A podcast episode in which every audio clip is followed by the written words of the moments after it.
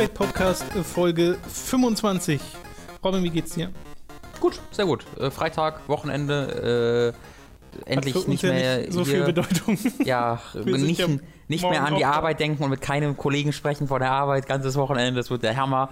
Äh, auch generell keinen Kontakt zu Dingen haben, die ich auf der Arbeit habe, Videospiele. Das, ich kann komplett abschalten. Ab gleich.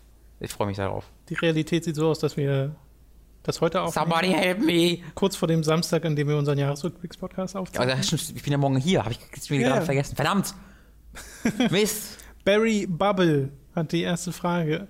Habt ihr eigentlich schon einmal Edna bricht aus und oder Harveys neue Augen gespielt? Diese beiden Spiele haben mich in den letzten Jahren sehr geprägt, da sie meinen Humor zu 100% treffen und einfach nur eine fantastisch erzählte Geschichte vorzuweisen haben. Er hat da noch ein bisschen mehr Text gestehen, äh, zu stehen gehabt, äh, in dem noch mehr Lob äh, drin war für Edna bricht aus und er auch schreibt, ja, und Deponia ist im Endeffekt das, wo sie so richtig groß geworden sind, Dedelic. Äh, aber ich weiß ja, dass du, Robin, zumindest Edna bricht aus Fan bist. Ja, ich habe es beide durchgespielt. Beide, okay. Ja, also den, äh, den habe ich neue Augen relativ erst vor zwei Jahren oder so, ein, anderthalb Jahren, zwei Jahren, bin mir nicht ganz sicher.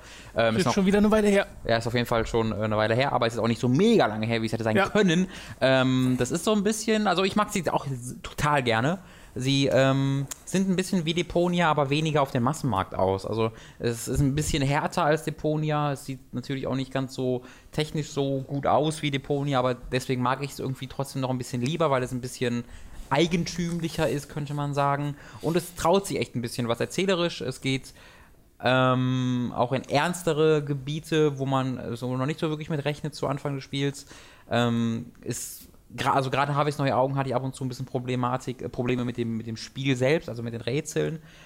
Aber also Harveys neue Augen beginnt halt damit, dass du als äh, als oh, wie heißt denn der Charakter nochmal? Weil du spielst nicht Edna in Harvey neue, neue, Harveys neue Augen, sondern du spielst irgendeinen anderen Charakter, dessen Namen ich gerade leider vergessen habe. Ähm, und die ist halt so ein bisschen, die redet halt nicht und ist so ein bisschen wahnsinnig. Ähm, und da bringst du halt einfach Leute quasi um, die mit dir in dieser Anstalt stecken. Und das ist aber alles so mega unschuldig und äh, keiner äh, glaubt dir, keiner will irgendwas Böses. Das ist alles mega weird und dark. Ich glaube, ich kann mich an äh, Giga Podcasts, Radio Giga Podcasts erinnern, wo äh, wir auch schon darüber geredet Ja? haben und du schon damals so gesagt hast, okay, das ist ganz schön krass, dieser Kontrast aus ist diese, Mhm. dieses halt niedliche und dann aber das, was eigentlich passiert. Ja, dann doch, dann am besten noch, äh, googelt mal einfach auf YouTube Radio Giga HW Neue Augen oder so. Das findet ihr bestimmt auf Dauer. Bestimmt. Aber kann ich auch, also wenn, wenn ihr mal ein Dedelic-Spiel nachholen wollt, da habt ihr eine große Menge an, zur Auswahl. Äh, Ich habe jetzt gerade zum Beispiel mal ein, angefangen, Night, nee, Night of the Rabbit. Hm, doch, ich glaube, das heißt Ja? irgendwas mit Knight und Rabbit. Ist kein guter Name, den vergisst man sehr schnell. Aber Night of the Rabbit angefangen zu spielen, was halt auch ein wunderschönes Spiel ist einfach. Ähm, aber wenn ihr mit einem anfangen wollt, dann würde ich euch tatsächlich auch Harveys neue Augen empfehlen. Nein, Edna bricht aus, den ersten Teil empfehlen. Entschuldigung. Patrick fragt, benutzt ihr Podcast-Publishing-Tools wie beispielsweise Euphonic und oder habt ihr mal über die Integration von Kapitelmarken in eure Audioformate nachgedacht? Dies würde für Leute, die euren Podcast über einen Podcatcher hören, unter Umständen einen erheblichen Mehrwert bedeuten. Das Überspringen eines spoilerträchtigen Abschnitts beispielsweise, ohne das darauf folgende Thema zu sehr zu beschneiden, wäre ein Kinderspiel mit Kapitelmarken.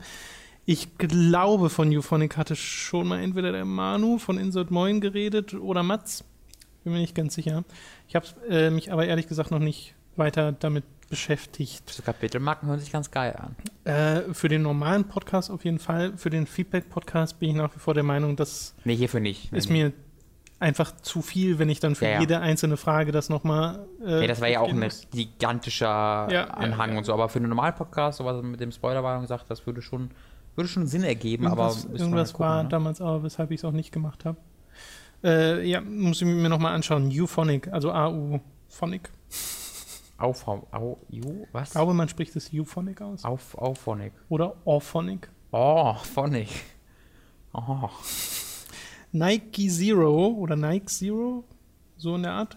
Mich würde mal interessieren, wie ihr bei Super Mario Maker an das Bauen von neuen Levels rangeht. Denkt ihr euch dabei, es muss so schwer wie möglich sein, auch wenn es vom Game Design unfair ist?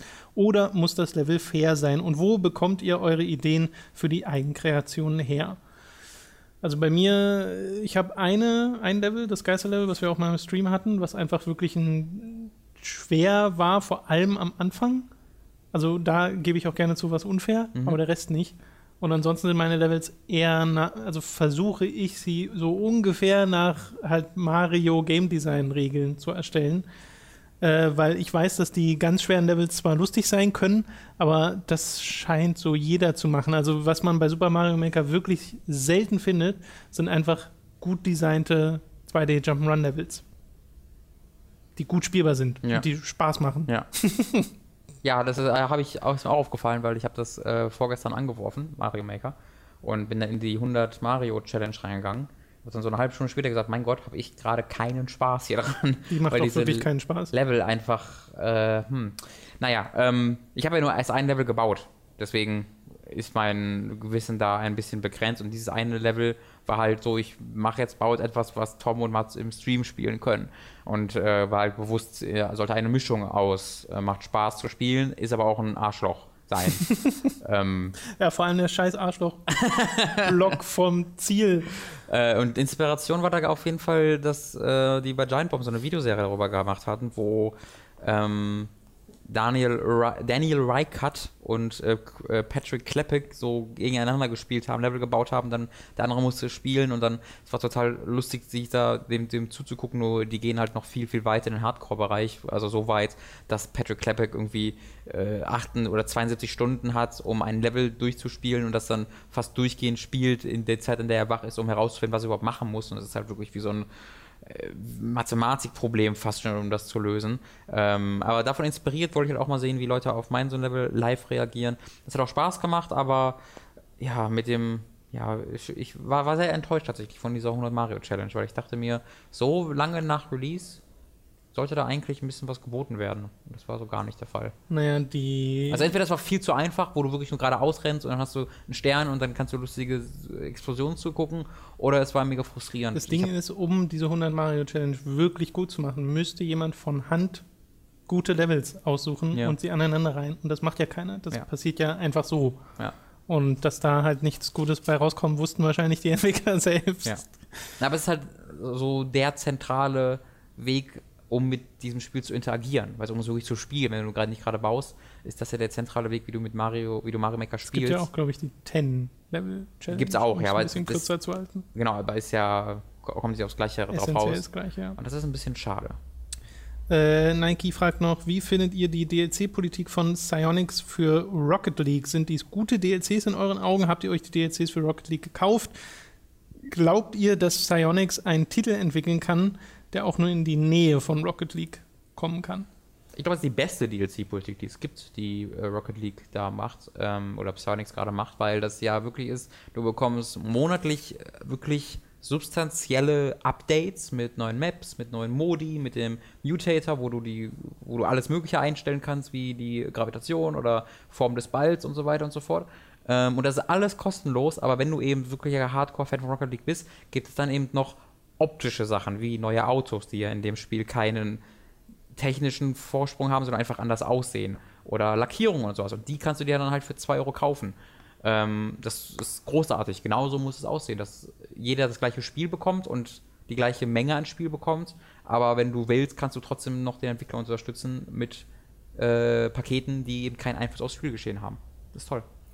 Nachdem Robin in einem der letzten Feedback-Podcasts. So, Entschuldigung. Hm? Und ob das nochmal, ob da so, nein, die werden nicht nochmal Rocket League so, bekommen. Ja, das, ist ein, mm. das, ist ein, Phänomen. Also das kannst du nicht wiederholen. Vor allem, sie haben es ja zweimal gemacht und es hat nur einmal geklappt. Richtig, und genau. das beim zweiten Mal ist eine ganz komische Geschichte. Ja, genau. Aber ich meine, sie haben jetzt so viel Kohle damit gemacht. Ähm, ich glaube, 50 Millionen ist das letzte Mal irgendwie. Es gab irgendeine Zahl, die durch die Gegend ich gegeistert es ist. sehr enttäuschend, wenn sie als nächstes was machen, wo man eindeutig sieht, okay, wir versuchen nochmal Rocket League. Ich, kann's, ich kann es gut nachvollziehen. Äh, aber ich weiß auch nicht, wofür, also ich weiß nicht, was das sein soll. Weil, wie machst du eine Fortsetzung hiervon, wenn Eben. die jetzt so erfolgreich war? Eben. Weiß ich nicht. Nachdem Robin in einem der letzten Feedback-Podcasts meinte, er höre Kollega wegen den Texten und Wortspielen, würde mich interessieren, seit wann er Kollega verfolgt und ob er sein letztes Album C, äh, ZHT4 gehört hat und welche seiner Meinung nach die besten Wortspiele von Kollega sind. Das ist schon zu viel gesagt. Also, ich weiß nicht, ob ich das so gesagt habe. Ich höre Kollega. Ähm, wenn ich das so gesagt habe, meine ich das so, dass ich halt im, im, ich meinte das im wortwörtlichen Sinne, ich höre ab und zu Kollega, im Sinne von, dass, es, dass ich es höre, aber jetzt nicht, dass, dass ich mich hinsetze und es höre, weißt du? So wie ich ab und zu, ich höre Tom, wenn er redet, dann höre ich ihn, aber ich sitze nicht zu Hause und höre mir Kassetten von Tom an. Äh, das ist ein wunderbarer Vergleich, den ich gerade getätigt habe. Ja. Also wenn, wenn, wenn ich ihn halt mal höre, den Kollega, dadurch, dass irgendwie auf Facebook ich ein Lied von ihm sehe. Und oder ich bin auch noch dein Kollege, das macht total Sinn Oh, gerade. krass, der- stimmt. Oh, verdammt, das hätte Vergleich. ich machen. Oh Mann, so enttäuschend, der Robin. ähm, also wenn ich mal über ein Lied, über einen Song, über einen äh, Text von ihm stoße, dann äh, höre ich da auch ab und zu mal rein und finde das auch meistens echt cool. Also Tom war ja, ich, das, ich, das war mal hier im war eine Büro, Live-Reaktion. wo einer dieser, wo ich einen dieser Texte gehört habe ich so oh! gesagt und Tom gesagt, was ich gerade gehört habe, weil ich diese Wortspiele so gut fand. Aber ich könnte jetzt keine aus dem, einfach so aus dem FF, außer, außer halt den einen, den ich letztes Mal schon gesagt habe, mit, äh, nee, deswegen kann ich nicht. Wie war das mit, du bist hier, bist, Er hatte hier noch dazu geschrieben, ach ja, und das war ein Genozid so, und es war Bossrap, keine Radiomusik, Bitch, dazwischen liegen Welten wie bei Mario und Peach. oh, warte nochmal, warte, Das steht hier auch nochmal. ich muss nur mal grad, äh, Aber ich weiß nicht, wo da die tatsächliche Liedzeile anfängt. Bossrap, keine Radiomusik, Bitch, dazwischen liegen Welten wie bei Mario und Peach. Ja, das hört sich im Text besser an. Im, Im Song. Wenn das der war. Ja. Aber Ach du so. hattest noch irgendwas mit dem Zombie. Ist, obwohl, ne, dazwischen liegen Welten wie bei Mario und Peach. Weil es da wortwörtlich ja Welten, das, ah, das ist doch ziemlich gut. Nachdem ich auf Robins Empfehlung Fargo gesehen habe, ist mir aufgefallen, dass ich mit diesem ständigen Sterben von gut geschriebenen Charakteren echt ein Problem habe. Da ich Game of Thrones nicht gesehen habe, aber immer höre, dass da alle wie die Fliegen sterben, würde es mich mal interessieren, ob ihr nicht schon mittlerweile gelangweilt seid davon, dass Charaktere mehr oder weniger inflationär eingesetzt werden, ohne dass deren volles Potenzial ausgeschöpft wird. Müsste nicht irgendwann einmal der Punkt angekommen sein, äh, an dem es einen nicht mehr überrascht und man schon gleichgültig an die Charaktere rangeht. Sieht aus, als ob dein Mikro sehr weit vom Mund weg ist. Ich weiß nicht, ob es so ist. Ich wollte es nur kurz erwähnen. Ähm, ist gekommen, aber nicht, bei, aber nicht bei Fargo, sondern wie du sagst, bei Game of Thrones. Das war jetzt in der fünften Staffel ein Gefühl bei mir sehr stark, wo ich mir so dachte, ähm, da ist halt ein wichtiger Charakter gestorben, der mir auch, der, der, an dem ich auch Interesse hatte und so. Und da dachte ich mir dann so, ach komm, komm, warum? Das ist gerade einfach nur, das doch gerade, das, das stimmt gerade einfach nur so auf diese Art und Weise oder die einfach nur, damit ich halt oh Gott, oh Gott sage. Und ab einem gewissen Punkt, und äh, manchmal habe ich halt auch das Gefühl, dass es eben nicht der Story dient, damit sie interessant bleibt, sondern es dient einfach nur damit, dass du diesen einen Moment hast, der interessant ist, aber danach steht ein bisschen da und sagst, oh Gott, wie machen wir das jetzt weiter? Und das ist halt das Wichtige. Ist der, dient dieser Tod einem größeren Ganzen, ein, nämlich da dient dieser Tod, um dies, diese Geschichte spannender, besser zu gestalten, oder ist dieser Tod ein Selbstzweck? der einfach nur da ist, um dich zu schocken. Und äh, das hat, macht Fargo hervorragend. In Fargo stirbt niemand einfach nur, weil es eine coole Szene wäre, sondern weil, immer weil es emotional äh, Impact hat und weil es, ähm, weil es in, in der Geschichte Sinn ergibt. Ja, vor allem in Fargo ist ja jetzt nur auch nicht so, dass das Sterben, ständig jemand genau. umkippt. Nee, nee, das, die die halten sich eigentlich schon zurück. Während es bei Game of Thrones tatsächlich in der fünften Staffel in, äh, ja, in Gegenden ging, wo ich mir so dachte, ach komm. Wobei ich glaube, dass das in der fünften Staffel von Game of Thrones eher allgemein an der gesamten fünften Staffel liegt, weil ich finde, die ist in fast, also gerade im, im, im, was, was so das Writing angeht, einfach nicht so stark wie die vorhergehenden Ja, Staffeln und dass sie äh, halt anfangen, immer mehr ihren eigenen Weg zu gehen. Also Serie und die, die Buchstory spaltet sich, Mhm. ja.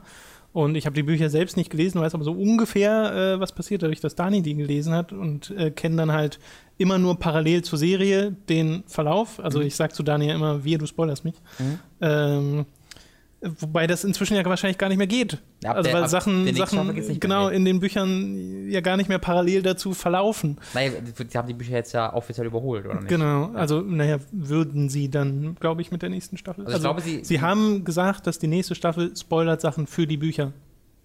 Genau, also Ja. die noch nicht erschienen sind. Genau. Ja, genau. Weil die, ich glaube, die fünfte Staffel ist auch ein bisschen seltsam geendet an Punkten, weil sie einfach verschiedene Plotlines da beendet hat, wo sie in den Büchern waren und ab und zu war das so, wie das war jetzt, wo war. Nee, aber es sind in der fünften Staffel von Game of Thrones einfach Sachen passiert, wo ich gesagt habe, das, das kaufe ich dieser Story jetzt einfach nicht ab. Ja. Und diesen Charakteren nicht. Und wenn du dann nicht mehr, äh, also wenn du dann diesen Schritt zurücknimmst und dir sagst, hä, das macht jetzt aber gerade keinen Sinn, dann hat natürlich ein Charaktertod auch keinen großen Einfluss mehr und Ja. kann dich nicht mehr so packen, weil du nicht mehr so in dem Charakter drin bist. Und ähm, ja. Jetzt das kommt halt auch an ein einem Punkt einfach an, wo es das entgegengesetzte, die entgegengesetzte Dynamik ist, wo du eben überrascht bist, wenn, wenn ein Charakter überlebt. Ähm, so dass die Tode, ja, so, und so ist es tatsächlich bei Game of Thrones, weil sobald irgendwie irgendwo Intrige äh, entsteht, denke ich mir direkt, okay, der ist jetzt bestimmt tot. Und wenn er dann stirbt, denke ich mir so, ja, habe ich mir gedacht. Und wenn er nicht stirbt, denke ich mir, ach cool, krass, gab eine andere Lösung. Also die haben das so viel gemacht, dass ich mittlerweile tatsächlich äh, mehr Überraschung verspüre und mehr investiert bin, wenn sie eben nicht sterben. In den meisten Teilen, Fällen. Also ich bin voll gespannt, was sie mit der sechsten jetzt machen, ähm, weil es könnte die Staffel sein, in der sie mich verlieren. Äh, geht mir genauso. Also ich bin da jetzt an einem Punkt, wo ich sage, ich bin immer noch interessiert und will wissen, wie es weitergeht, aber nicht gehypt Hm. auf diese Staffel. Ja. Äh, und das war sonst eigentlich immer so. Ich habe mich immer gefreut, Ja. wenn Game of Thrones weitergeht. Die vierte, ey, die vierte Staffel ist so unfassbar gut.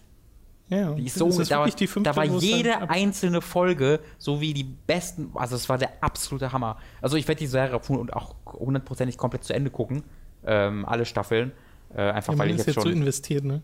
ja, wenn du irgendwie Ja, ich überlege halt, bist, ne? ich überlege halt immer so halb, okay, fange jetzt doch noch an, die Bücher zu lesen, aber andererseits hat das ja nicht mal, du kannst ja nicht mal sagen, ich lese jetzt die Bücher, weil Nee, dann nee, habe ich ein Ende, Genau deswegen mach ich sondern äh, es dauert ja noch Der wird das zehn nicht, Jahre. Ja, der wird vorher sterben und da gibt es kein Ende und dann sind alle angepisst und ich kann sagen, pff, weil ich es nicht gelesen habe. The Kai White.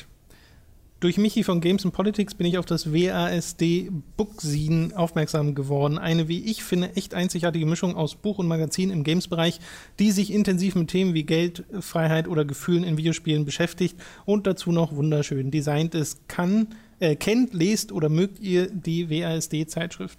Also ich kenne sie und ich mag sie, aber ich habe sie, ich glaube, die war einmal bei Giga, da habe ich sie gelesen. Genau, sie Äh, flog mal bei Giga rum. weil Genau, der Tobi glaub- hat mal einen Artikel dafür geschrieben. Genau, der Tobi hatte mal einen Artikel drin. Ähm, und das war hervorragend. Also, die ist, alles, was du gesagt hast, stimmt. Hervorragend designt. Sie ist sehr hochwertig. Sie hat wunderbare Texte abseits von klassischem Videojournalismus, der eben aus Previews und Reviews besteht und sich vor allen Dingen mit dem kulturellen Einfluss von Videospielen beschäftigt.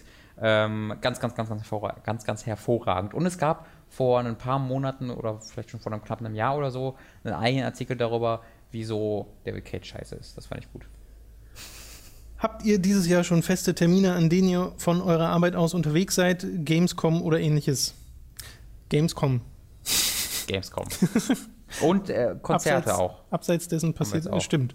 Aber abseits dessen passiert das verhältnismäßig Genau, wir sind dieses Jahr wieder bei Videogames Live. live. Äh, welches war das letzte Spiel, das ihr gespielt habt, das ihr richtig schlecht fandet, also wirklich richtig schlecht, Right to Hell ausgeklammert? Äh, Assassin's Creed Chronicles Ich wusste, India. dass das jetzt kommt. Ist das tatsächlich, also das letzte Mal, wo ich wirklich sagte, boah, das möchte ich nicht weiterspielen, kann ich nicht weiterspielen, weil es so frustrierend war, war tatsächlich Assassin's Creed Chronicles India, ja. ich glaube, aktuelle Spiele habe ich da nicht wirklich. Kannst ja du dich aber was was das erinnern? letzte? Muss Ja, aber da- das ist dann schon wieder so lange her, dass ich mich nicht mehr so richtig dran erinnern kann. was, was kommt denn gerade? in Ein, ein neues, halbwegs neues Spiel, Muss das ja ich richtig schlecht fand. Das letzte, was du gespielt hast. Ja, aber denk mal weiter als Assassin's Creed Chronicles India zurück. Ja, muss ich ja nicht. Ich habe Ja, siehst du. Das fällt mir jetzt so schnell nicht ein und ich will den Podcast nicht mit Stille füllen, wie ich darüber nachdenke. 19 Spike 86, äh, der beim letzten Mal mit der Veganer-Frage war. Geht wieder in eine ähnliche Richtung. Erste Frage bzw. Vorschlag ist für Tom. Ein Kollege von mir leidet auch an Neurodermitis und bei ihm hat eine säurebasengeregelte Ernährung geholfen, die Krankheit etwas zu lindern. Mit Säurebasenernährung ist die chemische Reaktion im Körper gemeint. Wenn die Nahrung verdaut wird, je nach Lebensmittel, wird es bei der Verdauung eher säuerlich oder basisch verarbeitet.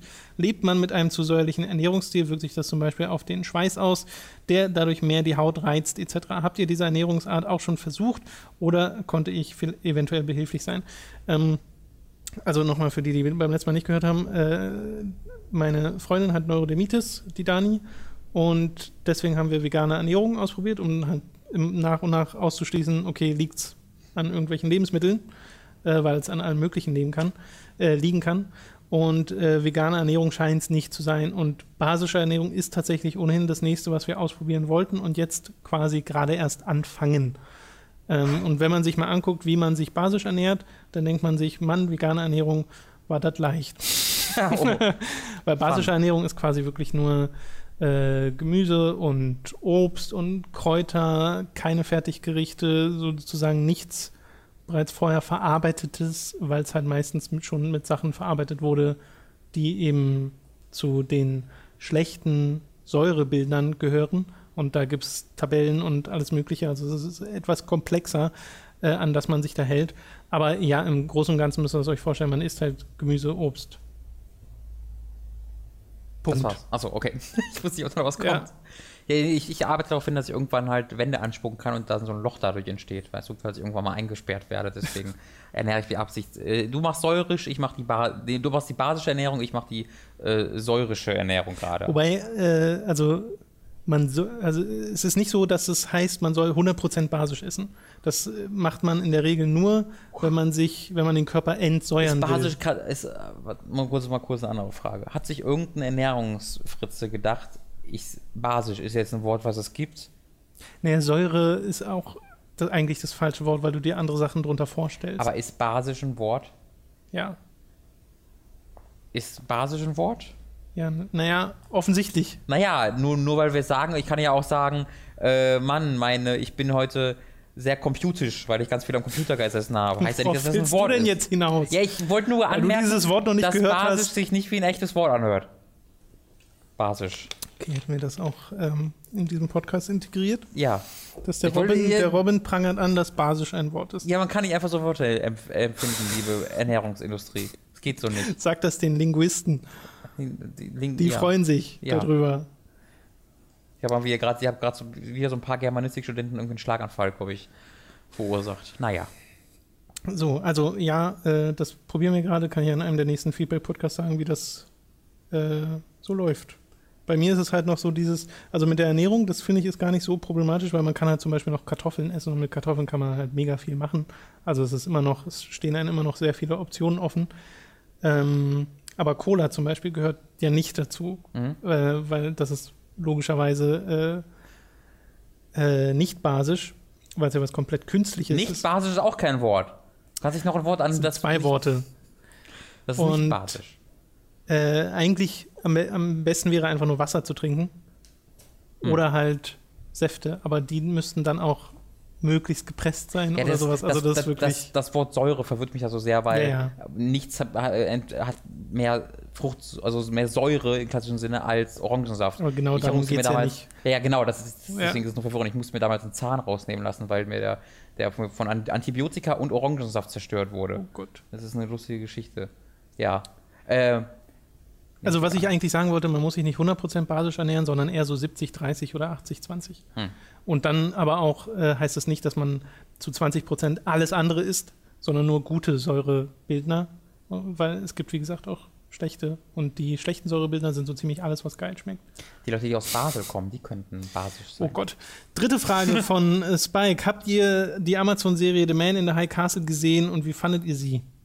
Ich habe kein Amazon Prime äh, und äh, Abonnement, deswegen leider nicht. Kennst du die Serie? Ich äh, kenne, also ich weiß, worum es geht, ja. Äh, ich lese trotzdem nochmal seinen, äh, seinen, seinen Teil hier vor. Bei der Serie geht es um eine alternative Zeitlinie, wo das Dritte Reich die USA erobert haben und zusammen mit Japan dieses nun regieren. So. Äh, ich äh, höre einen anderen Podcast, Death Souls, und äh, da haben sie, nee, war das in Death Souls oder in Regular Features, bin mir nicht sicher. Jedenfalls haben sie in einem dieser Podcasts über die Serie geredet und gemeint, das ist total langweilig. ich habe keine Ahnung, ob es wirklich so ist, aber äh, habe jetzt aufgrund der Prämisse auch nicht so wahnsinnig Lust. Die haben eine, Werbe, eine Werbekampagne, ich glaube, es war in London, irgendwo in ich glaube, es war irgendwo in Großbritannien gestartet, wo sie die öffentlichen Verkehrsmittel, die U-Bahn und so, halt so umbemalt haben, als ob die in diesem, in diesem Szenario sein würden. Also es war alles voller Nazi-Symbolik. Mhm. Also es war nicht genau Nazi-Symbolik, aber es war alles so exakt so, dass es sich daran erinnert und sowas. Und äh, gab So so rot mit weißem Kreuz und schwarzen Symbol ja, in der so Mitte. in etwa. Und es gab halt so ganz viele Leute, die so meinten, ähm, hallo? What happened, what's happening? Da hatte ich aber nicht so ganz drüber nachgedacht. Nee. So, Oma, kommst du mit der Wand zu mir? Schatz, Schatz! Es ist soweit. Oh, da, da outen sich versehentlich die ganzen Nazis, weißt du? Naja. Äh, Spikes letzte Frage. Nutzt ihr außer Netflix weitere Stream-Plattformen wie Maxdome oder Instant Video, beziehungsweise was haltet ihr von den Alternativen? Wo seht ihr Vor- und Nachteile?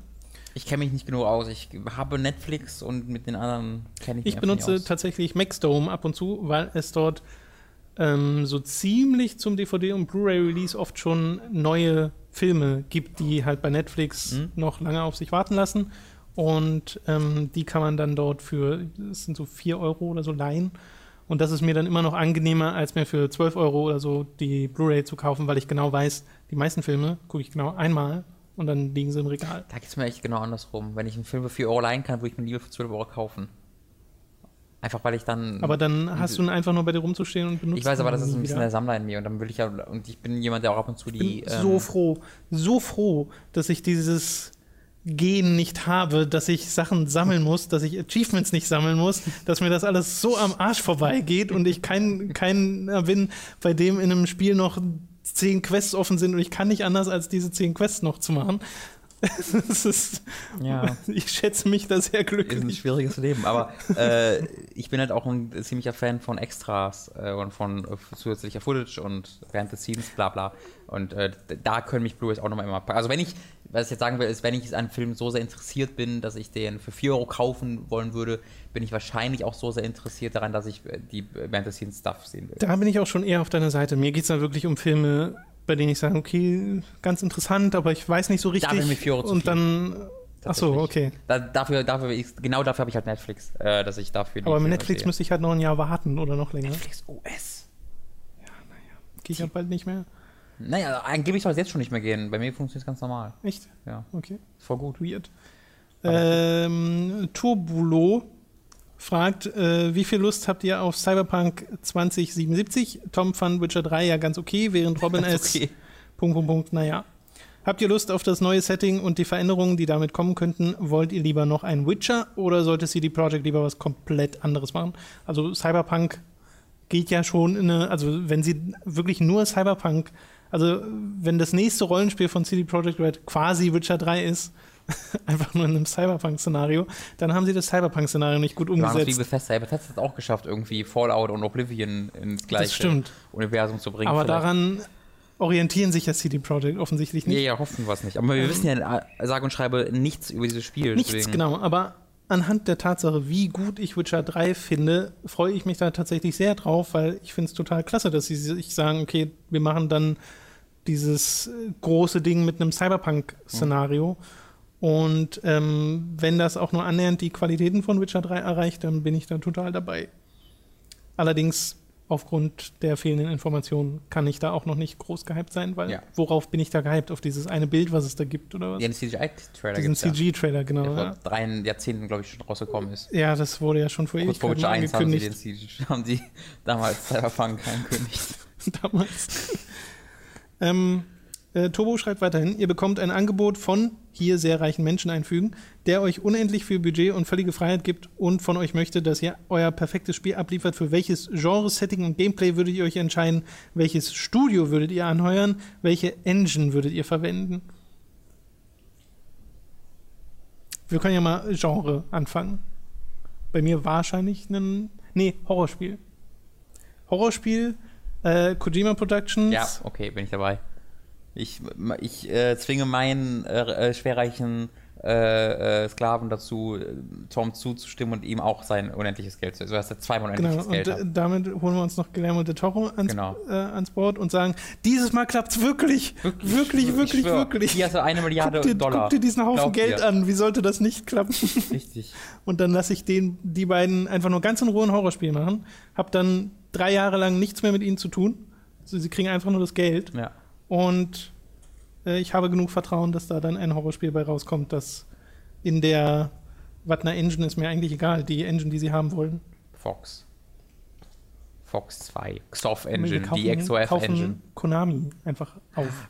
Und dann Wenn zerstören wir wir es. unendlich viel Geld haben, Wir kaufen Konami, auf, nehmen die. Lizenzen, geben die an Kojima weiter und dann zerschlagen wir Konami. Wir spenden, wir kaufen uns, wir, So also nee, wir machen so, wir kaufen uns Konami, kaufen uns ganz viele Sledgehammer, verteilen die an die Mitarbeiter von aktuellen Kojima Productions und lassen die in die Pachinko-Hallen gehen ja, und dann, dann können wir die da daraus. sich so, genau, Und dann können Twitch- die im, im Twitch-Chat steuern, wer wo aufschlägt. Twitch plays Konami Destruction. ja. Das ist voll gute Idee, Tom.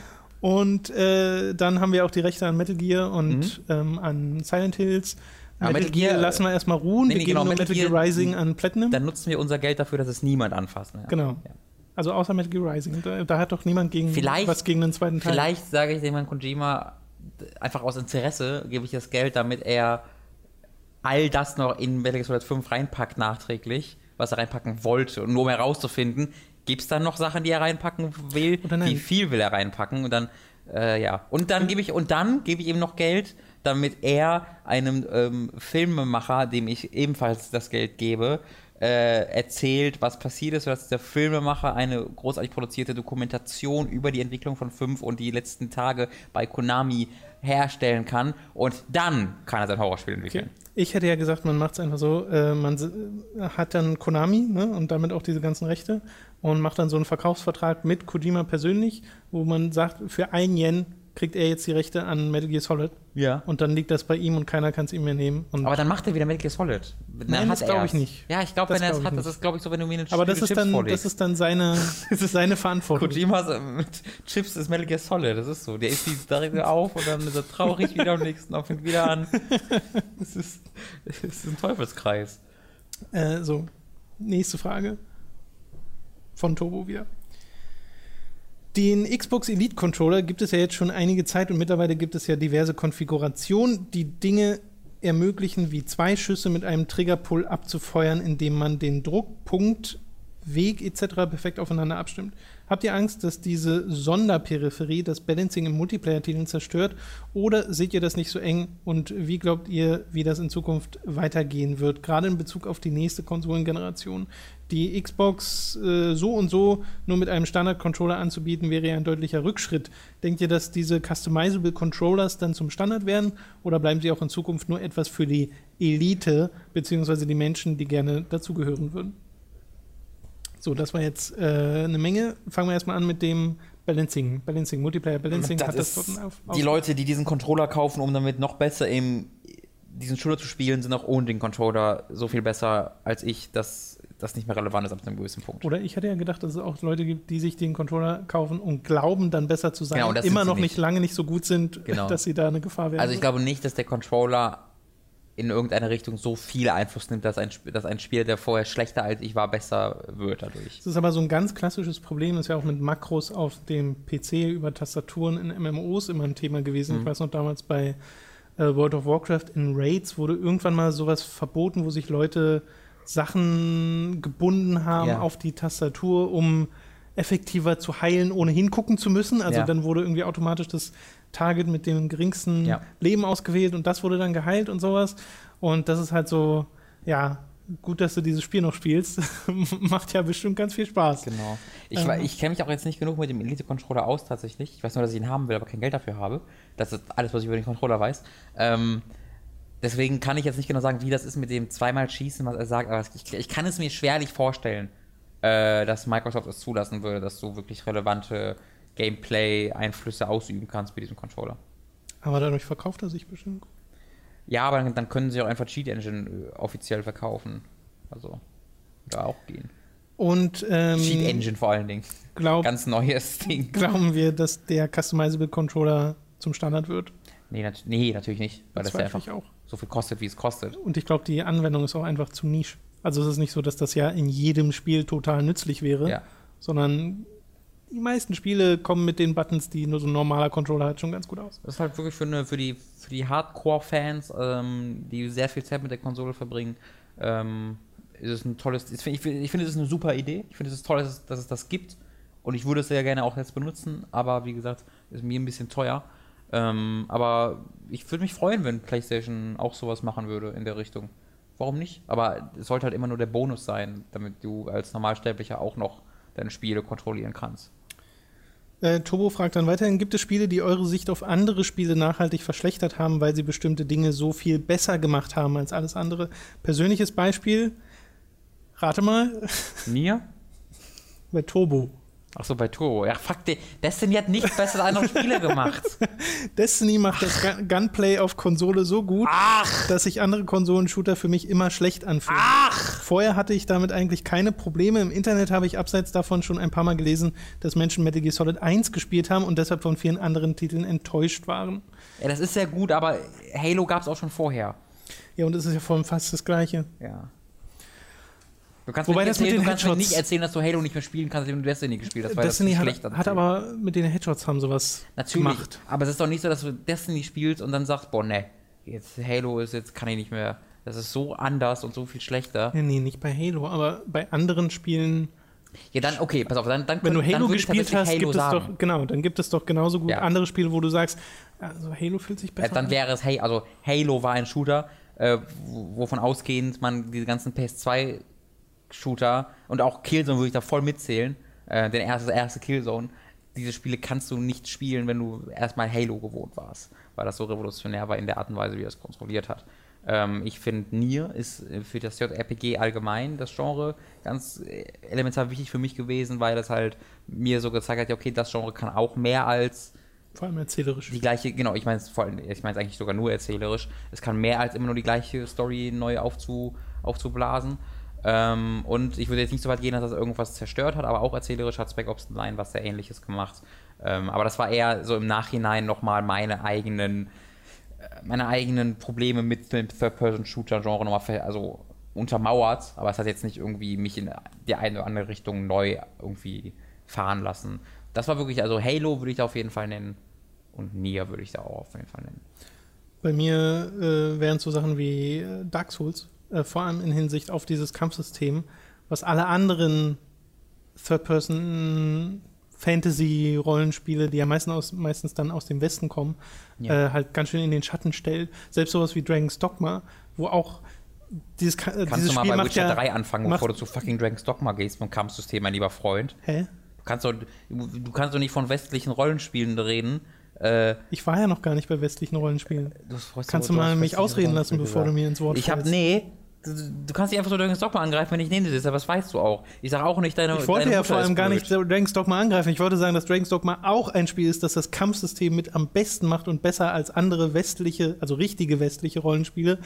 Und dass es irgendwie die Japaner schaffen, Kampfsysteme hinzukriegen, Gerade so gerettet. aber die anderen nicht. Ich bin da, ich bin da halt, ne, wenn, wenn du anfängst zu einer Mutter zu gehen und sagst, hör mal, dein Baby ist irgendwie ganz schön und so ein bisschen grundaggressiven Ton hast, dann springt dir die Mutter auch direkt an den Hals. Und weil du eigentlich sagen wollte, cool, dann kannst du der Mutter da auch keinen Vorwurf machen, Tom. Ich dachte, du wolltest halt sagen, Witcher, äh, Dark Souls ist so gut, äh, dass äh, wenn andere Rollenspiele sowas machen, so wie Dragon's Dogma, selbst, du hast ja gesagt, selbst Dragon's Dogma, dass dann selbst Dragon's Dogma in dem äh, Vergleich nicht gut ist. Und da bin ich halt, äh, das, das, I, I will not stand for this. Nächste Frage. Ich habe Robin jetzt nur böse angeguckt. Zu Recht. Hat der Turbo noch eine Frage? Ja, Frage speziell für Robin. Wann gibst du zu, dass dein meist erwartetes Spiel Destiny 2 ist? Ich weiß, dass du es willst. Ich, aber er meint ja auch mal, Turbo äh, versteckt ja seine, seinen De- Destiny-Fanatismus unter einem Hauch einer ganz kleinen Schicht von, äh, von, von, von Zynismus, von Sarkasmus, weißt du? Aber es ist nicht genug, als dass man nicht darunter noch erkennen würde, dass das eigentlich schon ein bisschen ernst gemeint ist, aber er selbst sich auch ein bisschen dafür schämt, dass er es nicht so ganz frei raus sagen kann. Deswegen kann ich da nicht ganz entspannt drauf reagieren. Inzwischen muss man sich doch gar nicht mehr schämen für ja, Destiny. Äh, 500 Stunden Destiny ist auch mit Taken King zu viel. Naja. 150 Stunden sind zu viel. Das weiß ich. Und ach, ich, ich mag Destiny, Taken King, aber Bacon ging. aber aber äh, Gemach, ruhig brauner, wie mein Papa sagen würde. Oskar Meyer mit der nächsten Frage. Habt ihr eigentlich vor, auf hookedmagazin.de hin und wieder Texte zu veröffentlichen? Ich mag eure Videos sehr gerne, keine Frage, aber so manches Thema, zu dem ihr es aus Zeitgründen nicht schafft, ein Video zu machen, könnte doch durch kleine Kolumnen oder Meinungstexte abgedeckt werden. Nicht wirklich. Mhm. Also mein persönliches Interesse daran ist einfach nicht so hoch. Ich mache lieber Videos. Mhm.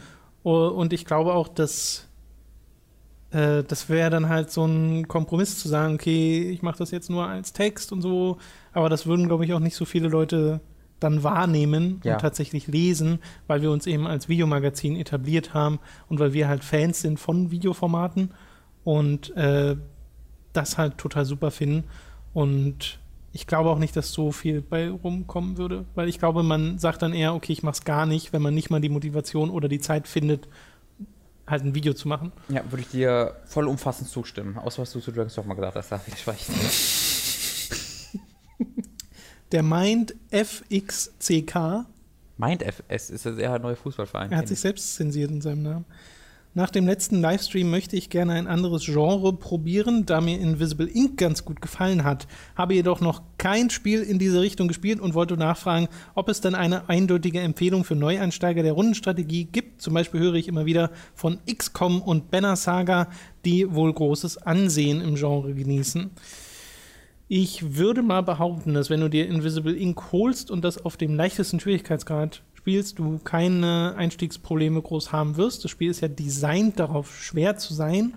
Äh, Das heißt, eventuell ist das dann schon eine Herausforderung. Du hast aber dort genug Tools, wie zum Beispiel, dass du eine Runde zurückdrehen kannst oder sowas, äh, die da den Einstieg sehr vereinfachen. Und du spielst halt so lange auf dem geringen Schwierigkeitsgrad, wie du brauchst, um da reinzukommen. Und Invisible Ink hat halt auch den Vorteil, es ist sehr äh, komprimiert in der Fülle an Spielmechaniken, weil wenn du mit XCOM anfängst, da hast du ja gleich zwei verschiedene Spielebenen. Zum einen die Strategieebene als auch die Taktikebene, äh, also das, der Basenausbau und die, die, der eigentliche Kampf, äh, der rundenbasierte. Und das ist ein bisschen komplexer mit Prozentzahlen und Trefferchancen und sowas. Und das gibt es ja bei Invisible Ink nicht. Deswegen würde ich sagen, Invisible Ink ist eher als Dafür hat Einstieg. halt Invisible Ink sehr viel größeres Frustpotenzial als. Äh, Hm, würde ich nicht sagen. Also ich, ja. also ich habe halt XCOM ist halt, ich, ich, wenn ich aus eigener Erfahrung spreche, ich bin jetzt auch kein Riesenspieler des Genres, ähm, aber ich habe halt XCOM als eines der ersten Spiele dieses Genres generell irgendwie 40, 50 Stunden lang gespielt und hat halt durchgehend sehr, sehr viel Spaß damit, ohne irgendwie Erfahrung damit gehabt zu haben vorher. Das, hat, das Tutorial hat mich da so gut aufgeklärt über alles, dass sich ja eigentlich alles sich intuitiv ergeben hat für mich. Ich glaube, XCOM Enemy Unknown ist auch noch nicht so schwer, dass man da jetzt irgendwie sich die Zähne ran ausbeißt, vor allem weil es da auch relativ viele Möglichkeiten gibt, den Schwierigkeitsgrad dir selbst anzupassen Ja. und zu sagen, äh, was da geht oder was nicht. Und es ist auch sehr ähm, intuitiv steuerbar. Es hat ja auch Controller-Support, der richtig gut ist. Ähm, es gibt sogar. Es ist darauf ausgelegt, Genau. mit Controller gesteuert zu werden, was Genau. für Maus- und Tastatursteuerung leider äh, doof ist. Okay, ja, das ist echt nicht gut. Äh, ne, alles braucht immer einen Klick mehr, als es Okay. normalerweise bräuchte. Okay. Und das liegt daran, dass es Konsolen auf Konsolen ausgelegt ist. Okay. Dafür kann man es halt mit dem Gamepad wirklich gut steuern. Ich habe ich hab's aber 360 komplett gespielt und es hat mir viel Freude bereitet. Also ich glaube, als Anfänger musst du da keine, äh, musst du bei keinem dieser Spiele wirklich Angst haben, dass du da irgendwie nicht reinkommst. Ähm, die erklären sich da schon eigentlich äh, intuitiv gut genug. Gilt auch für Banner Saga. Also das habe ich auch gespielt. Habe ich nicht besonders viel gespielt, weil es hat halt schon einen relativ großen Fokus im Rahmen des Genres auf die Geschichte. Ähm, mich hat das Szenario nicht so ganz packen können, leider. Äh, es aber lag aber auch ein bisschen daran, dass ich so nebenbei, neben anderen Spielen ausprobieren wollte und du dich eigentlich schon ein bisschen reinsteigern müsstest. Aber bei allen diesen Spielen kannst du sie spielen, ohne jetzt Angst haben zu müssen, dass du da irgendwie von der Komplexität abgestoßen wirst. Es ist jetzt kein irgendwie Paradox-Spiel oder so. Das geht schon. Da Robin ja anscheinend die Yakuza-Serie nachholt, würde mich mal interessieren, ob auch die ersten beiden PlayStation 2-Teile dazugehören oder er die ersten Teile mal auslässt und direkt bei 4 bis 5 anfängt. Ich habe mit drei angefangen. Ich habe mir auch bei, bei Teil 3 die ähm, Rückblicke zu Teil 1 und zu Teil 2 angeguckt, die ja auf der Blu-ray drauf sind, auch echt ausführlich sind. Ähm, und das hat mir gereicht. Ähm, ich weiß natürlich, dass das auch super Spiele sind, aber die Spiele sind, sind sich ja schon sehr ähnlich ähm, von Teil zu Teil. Und ähm, ich brauche, also ich muss dann nicht das gleiche nochmal in Teil 1 und Teil 2 spielen, jetzt wo ich die Geschichte schon kenne. Äh, deswegen äh, war, hat sich das für mich so erübrigt und ich spiele jetzt gerade Teil 4, werde dann Teil 5 spielen ähm, und das ist dann auch erstmal okay. Er schreibt hier eben auch noch, dass er äh, überrascht war, wie gut Teil 1 und 2 noch sind. Ja, genau. Also Auch nach sagen, heutiger Es gibt Perspektive. viele Leute, sagen, die sagen, dass der zweite oder der beste ist. Ähm, Der beste schon, von allen? ja, habe ich schon diverse Male gelesen. Aber wie Krass. gesagt, muss, die Spiele sind sich halt spielerisch so ähnlich, dass ich dann nicht unbedingt, wenn ich die Geschichte schon kenne, das nochmal machen muss. Gurkenglas halb voll mit der letzten Frage. Welche Final Fantasies habt ihr überhaupt gespielt und welche mögt oder hasst ihr am meisten? Ich habe erst 2012 angefangen, alle Teile nachzuholen, da ich nie eine PlayStation oder einen SNES hatte und habe damals befürchtet, bei vielen alten Teilen den spielerischen Zugang nicht zu finden, da sie schon etwas älter sind. Meine Reihenfolge war dementsprechend chaotisch. Seine Reihenfolge lese ich jetzt einfach mal vor, ohne näher darauf einzugehen. 8, 7, 6, 3, 5, 4, 9, 12, 10. 1 und 2 fehlen mir noch, nur sind 8-Bit-Rollenspiele so eine Sache. Meine Lieblinge sind 6, 7 und 12 und obwohl sie unterschiedlicher nicht sein könnten, äh, also ja, obwohl sie unterschiedlicher nicht sein können. Was ich von euch mitbekommen habe, ist, dass Robin berechtigterweise 13 hasst, FF7 wegen der Crossdressing-Szene abgebrochen hat, Nee, nee, Da- das, das ist nicht so ganz. dafür aber viel Zeit in den Zehner investiert hat, der meiner Meinung nach unfassbar überbewertet ist. Tom scheint 7 und 9 zu mögen. Mich würde aber schon interessieren, wie ihr zu der Reihe steht und wie viel Relevanz sie überhaupt für euch hat. Gerade für Robin, der alte Spiele öfters meidet. Sorry für diese lange Frage. Schlussendlich habe ich Pech und jemand anders hat die Frage schon bei Giga gestellt. Fuck my life. nee, nee, ist alles okay. Gucken Also ich, mich hat Final Fantasy VII einfach allgemein ein bisschen verloren. Das war jetzt nicht konkret wegen dieser einen Szene. Das war so eine von mehreren Punkten, wo ich so dachte, ja, ja, okay, Filler, Filler, Filler reicht mir ein bisschen. Und dann war ich halt ein bisschen gelangweilt, hab's ist aufgehört. halt ein altes Spiel mit Zufallskämpfen. Ja, genau. Das hat viel damit zu tun. Ähm, und es sieht halt aus, wie es aussieht äh, in, der, in der Das Overworld. dazu. Das ist ein bisschen schwierig. Aber ähm, ich habe gespielt 6, 7, 10, 13. 6, 7, 10, 13. Was, Hast du sechs lange gespielt? Nee. Oh. Wenn man noch Type O rechnen würde, kann man Type O noch. 6 war das Spiel, das hatte ich ja. Ja, das hattest du Ne? erzählt. Okay, also du hast es im Rahmen dessen erzählt, dass du es äh, aus diesem falschen Kauf Genau. hervorgehend gespielt Und dann hast hab ich und halt nichts verstanden. Ja, ich habe halt damit dann so ein bisschen, ich habe es halt später nochmal, ich habe halt, ich erinnere mich daran, ich weiß nicht, ob das bei dem ersten Kauf oder ob ich dann später nochmal zurückgegangen bin. Ich erinnere mich, dass ich mit dem Spiel ein bisschen Englisch gelernt habe Mhm. und das dann tatsächlich so zehn Stunden oder so wirklich gespielt habe und mich auch noch ein paar Dinge erinnern kann. Aber war jetzt auch nicht jetzt keine 40, 50 Stunden, aber schon, schon so ein bisschen. Ja, aber durchgespielt habe ich tatsächlich nur 10, 13. Das sind die einzigen äh, Final Fantasies, die ich hier durchgespielt habe. 10 und 13. Ja. Okay. Ja, okay, und 13.2. Also ich habe nehme jetzt wirklich nur die Main-Haupttitel. Ja. Ich habe auch noch 13.2 und 13.3, also Lightning Returns und Type O. Hattest du Lightning Returns durchgespielt? Ja, klar. Okay. 100% sogar fast. Äh, ja, also bei mir, ich habe den das Remake vom dritten Teil sehr lange gespielt auf dem DS. Äh, das wurde mir dann aber auch einfach zu grindy. Äh, und ja, halt sieben durchgespielt und damals total begeistert davon und ja auch alles gespielt, was dazugehörte. Dann noch dieses äh, Vincent Valentine-Ding, Dirge of Cerberus, was wir mal mit Time to 3 angespielt haben. Ja. Äh, kein sonderlich guter Third-Person-Shooter, fand aber die Zwischensequenz total geil, auch wenn die Story total blöd ist. Crisis Core durchgespielt. Da hatte ich auch spielerisch wirklich viel Freude dran. Ähm, das mag ich sehr gerne, auch wenn es ein simples, aber sehr spaßiges Action-Rollenspiel ist. Neun dann mal nachgeholt, weil ich es finde ich super sympathisch, habe ich aber auch noch nicht durchgespielt. Werde ich dann zum PC-Release oder würde ich gerne zum PC-Release nochmal spielen, aber gerade gibt es so viele aktuelle Spiele, das geht einfach nicht. An dem Achter hatte ich nie Spaß. Nie, schon damals nicht. Den habe ich direkt nach sieben gespielt Mhm. und dachte mir damals schon, dieses Draw-System ist das Dümmste, was je jemand erfunden hat für ein Rollenspiel, dass ich mir Zauber erst ziehen muss aus Gegnern. Äh, weiß nicht. Zehn, Wall. zehn fand ich Genau. damals super. Ja, 10 fand ich damals auch super. Wirklich, wirklich super. Heute nicht mehr. Nee. Also spielerisch schon noch. Spielerisch finde ich, ist das eines der besten äh, rundenbasierten klassischen JRPG-Kampfsysteme, die es so gibt.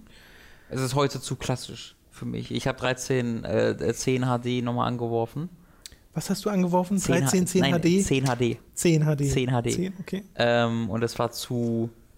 Dann, dann ist es dann so linear, weißt du, und so altbekannt. Wenn du es schon mal gespielt hast, ist es dann ein bisschen zu. Also ich würde es auch nicht nochmal, weil Genau. ich habe damals ja was weiß ich, wie viele Stunden da Ja, reingespielt, weil ich es ja wirklich bis übers Ende hinaus gespielt habe mit diesen Special Summons, die man da noch Oh, das habe ich, das Endgame von 10 ist ja die Hölle. Das habe ich Mhm. übersprungen. Ich hab's auch nicht- Sagt er wissend. Naja, aber also bei 7 war es bei mir noch extremer, weil ich ja immer versucht habe, Emerald und Ruby Weapon, die stärksten Gegner im Spiel, zu besiegen Okay. und es nie geschafft habe, obwohl ich schon das? Ritter der Tafelrunde hatte und äh, so diese, diese Mehrfach-Summons und du konntest ja die Animation damals nicht abkürzen. ja. Das heißt, du hattest so eine. Das meinst du immer noch nicht. Du hattest Ritter der Runde äh, gekoppelt mit dieser Vierfach oder was sogar noch mehr. Also halt Materie, die einfach den Zauber vervielfacht. Und dann wurde viermal hintereinander Ritter der Runde gecastet. Es gibt die Ritter und der Ritter der Runde, genau, und diese, diese Summon dauert ohne Witz anderthalb Minuten oder sowas. und diese Animation hast du dann viermal hintereinander, wie halt diese, was weiß ich, wie viele es waren, äh, Ritter da ankommen und das Viech schlagen mit 9999 Schaden. Hm. Ugh. Ja, Ja, aber fun. sieben hat Spaß gemacht. Auch wenn das jetzt vielleicht nicht so Zählt, zählt Lost Odyssey als Final Fantasy Spiel, dann habe ich es auch komplett durchgespielt. Ja, eigentlich schon so halt. Ja. Da das habe ich wirklich 100%, habe ich alles, ah, bis auf den letzten, das letzte Item, alles gemacht. Und Und den 12 habe ich mal nachgeholt für dann so ich will den unbedingt nachholen. zwölf, Ich zwölf habe Stunden gespielt und mochte den eigentlich ganz gern. hab so einen Drang danach 12 zu spielen, aber ich warte auf das scheiß HD-Remake, das jetzt endlich mal Ich habe kommen die soll. PS2-Version aber ansonsten da. Ja, ich, ich weiß. Ja.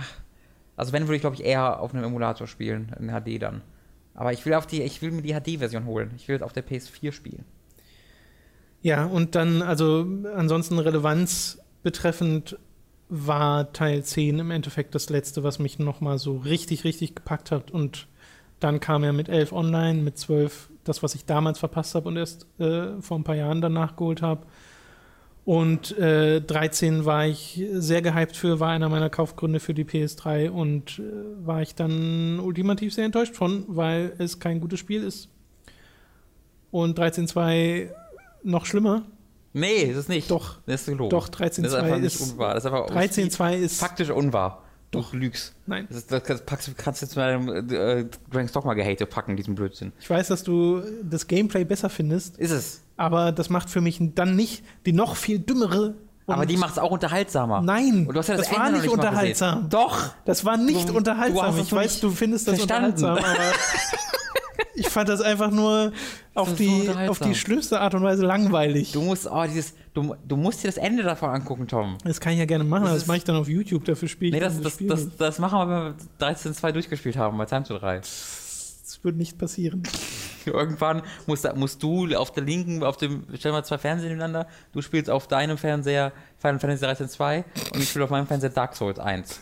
Und das veröffentlichen wir als eine Folge. Das ist aber so ein fieser Kontrast, weil Dark Souls 1 macht ja einfach Spaß.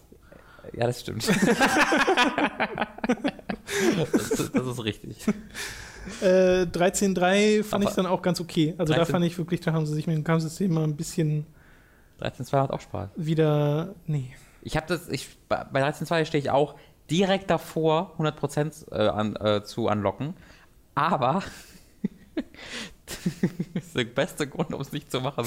Äh, das Spiel hat krumme Achievement Points. Das heißt, du kriegst dafür manchmal 42 Punkte oder 46 Punkte. Ach so, einfach nicht dieses 50. Genau, es gibt 100 ungefähr, ich glaube, es gibt vielleicht fünf oder zehn Spiele oder so auf der 360 generell, die das machen. Und ich habe in irgendeinem anderen Spiel, ich weiß nicht in welchem sind, habe ich ein einziges Achievement oder so, was auch irgendwie sieben Punkte hatte oder sowas, das mir auf ewig diese Zahl versaut hat. Aber 13.2 Das macht das gleiche und da habe ich irgendein Achievement mit drei Punkten. Das heißt, da habe ich jetzt irgendwie 983 Gamerscore drin oder so und ich könnte mir jetzt so ohne Probleme das letzte Achievement holen und den letzten, das letzte Ding machen, was ich noch nicht im Spiel gemacht habe. Aber dann hätte ich ja 1000 und wäre wieder auf der ungeraden Zahl und das mache ich nicht. Das, deswegen habe ich es nicht komplett fertig gespielt. Äh, falls ihr übrigens Interesse habt an Final Fantasy 14 online, da gibt es eine Hooked-Gilde. Ja, stimmt. Könnt ihr im Community-Forum bei uns mal vorbeischauen. Die freuen sich sicherlich, weil das wird, soweit ich weiß, noch aktiv gespielt äh, und ist dort drauf. auch beliebt. Aber ich möchte, ich möchte, ich bin. Also ich habe ja, ich habe es jetzt wirklich Final Fantasy 14 habe ich inklusive des Basis-Releases, als es noch richtig scheiße war, Ja. jetzt bestimmt fünfmal oder so probiert und mich hat es immer wieder verloren, Hm. weil ich komme da einfach nicht rein. Ja, ich glaube, ich, ich will, ich will halt nicht monatlich bezahlen. Ich bin irgendwie über den Punkt hinweggekommen, wo ich für Spiele monatlich zahlen will. Ähm, deswegen habe ich mir stattdessen kein Witz gestern Wildstar installiert. Sind mittlerweile free Das to fand play. ich so, also aber bei Wildstar, bei Wildstar ist es schon der Stil, also da bin ich einfach Lieb kein ich so total. großer Freund von. Ja. Das ist so der, der, Hauptreiz, der Hauptreiz. Und ich habe ja die Beta, glaube ich, damals Und das ist so, ja. das ist so ein richtiges Beispiel von, wir müssen jetzt lustig sein. Macht mal gewollt lustig. Und Ich das ja ist es, es Kampfsystem ist einfach gewollt lustig. Das ist ja so ein bisschen, bisschen was anderes mit den äh, Markern, die du auf dem Boden hast, wo du hinschießt und so. Es geht ein bisschen in den Das hatte vorher rein. auch schon irgendwas anderes. Und so ein, ein koreanisches Spiel. Äh, T- weiß auch nicht, wie es hieß. Terra? Doch, ja, genau. Krass. Habe ich nie gespielt. Hier habe ich, hab ich die verschweißte Verpackung bei mir zu Hause. Ernsthaft? Giga mitgenommen habe, weil ich es mal antwerfen wollte. Habe ich aber nie gemacht. Äh, ja, Ja. so geht's auch. Aber Wildstar werde ich am Wochenende mal anspielen. Äh, ist ja, mal gucken, ob das Free-to-Play spielbar ist. Äh, und vielleicht gucke ich auch irgendwann nochmal in Open Aber Public rein. dieses Jahr kommt ja Final Fantasy 15 raus. Und da bin ich schon wirklich gespannt Wirklich, drauf. ey, also ganz ich überlegte auch noch, ob wir das eigentlich nicht gemeinsam spielen müssen Eigentlich und wir, also aufzeichnen. das, wär, das würde ich tatsächlich machen. Da habe ich jetzt nicht bei mir den Drang gedacht, das muss ich sofort privat spielen, Ja, ja. sondern da, das, ja, Können wir gerne machen. Gerne. Also Mats ist ja wahrscheinlich einfach busy, aber Not Ja. machen wir das halt einfach zu zweit. Ja. Spielen wir zusammen ein bisschen Final Fantasy 15. wow. Weil, mh, Mal gucken, es soll ja im März noch eine Demo kommen.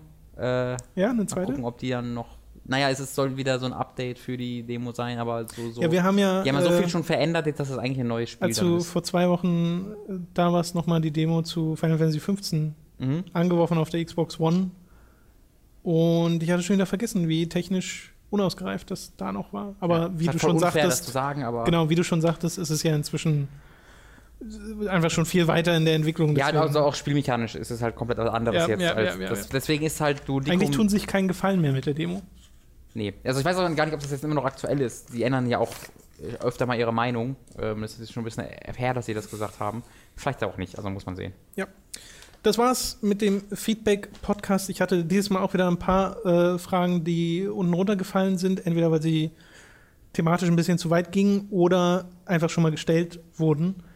Und deswegen wundert euch nicht, falls eure Fragen nicht reinkommen. Eventuell einfach nochmal stellen in den Kommentaren oder auf Patreon, wenn ihr Spender seid, oder halt unter diesem, wo auch immer unter diesem Podcast ein Mhm. Kommentarfeld ist. Und Schreibt- vielleicht schreibt uns einfach auch, also wäre jetzt mein Tipp, einfach keine Fragen dazu stellen, Und- was wir von der sexuellen Ausrichtung anderer Leute und das Berechtigte, die deswegen haben sollten. Und bitte Also, nicht, Leute, äh, wenn ihr euch? Fragen habt, bitte nicht unter dem normalen Podcast stellen, weil Ja. das passiert auch immer wieder. Die kommen dann einfach nicht rein. Ja, Nur unter dem Feedback-Podcast.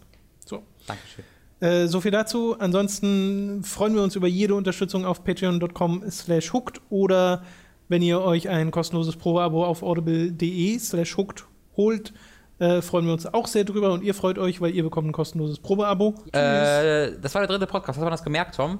War, war ich schlechter als sonst? Ja, Dragon's Dogma war ein bisschen Du extrem. hast oft gegähnt, aber hast es versucht zu verstecken. Ich habe gegähnt? Sehr oft. Ja, vielleicht ist das meine Verantwortung oder die Verantwortung von den Fragen, die gestellt wurden. Kann man da ja auch. Das halte ich äh, wieder Fragen. für sehr. Sorry, ich werde einfach. angreifend. Ich habe einfach, werde einfach sehr schnell sehr müde, wenn ich von diesem verfickten Dragon's Dogma Gehate hier höre. Es kann einfach nicht sein, dass du nur weil du keine Ahnung hast, Dragon's Dogma hier so, hey, ja, ist das schlechteste Kampfsystem seit Dark Souls. Ich glaube, es hackt. Seit wann magst du auch Dark Souls nicht? Das ist ganz Wollen wir noch mal absurd, über Witcher gerade mit 3 dir los war. Bitte? Wollen wir noch mal über Witcher 3 reden? Ja, gerne. Und über Spielfluss im Zusammenhang mit Metal Gear Solid 5. Gerne. warst, du, warst du schon in der Hauptstadt, wo du 17 Stunden rumrennst und nichts machst? Hast du, hast du schon mal einen Kampf gemacht, wo du ganz einen Knopf drückst und sonst nichts? Diese verfickten Taucher, Drowner. Ich weiß, wie ihr. Ich muss A drücken, ihr seid ihr tot. Verfickt euch, ihr Ich glaube, die heißen auch im Deutschen irgendwie. Drofner. Nee, die Taucher. D-R-A-U-N-E-R. Oder sie heißen nur Ertrunkene. E Ja, das wahrscheinlich.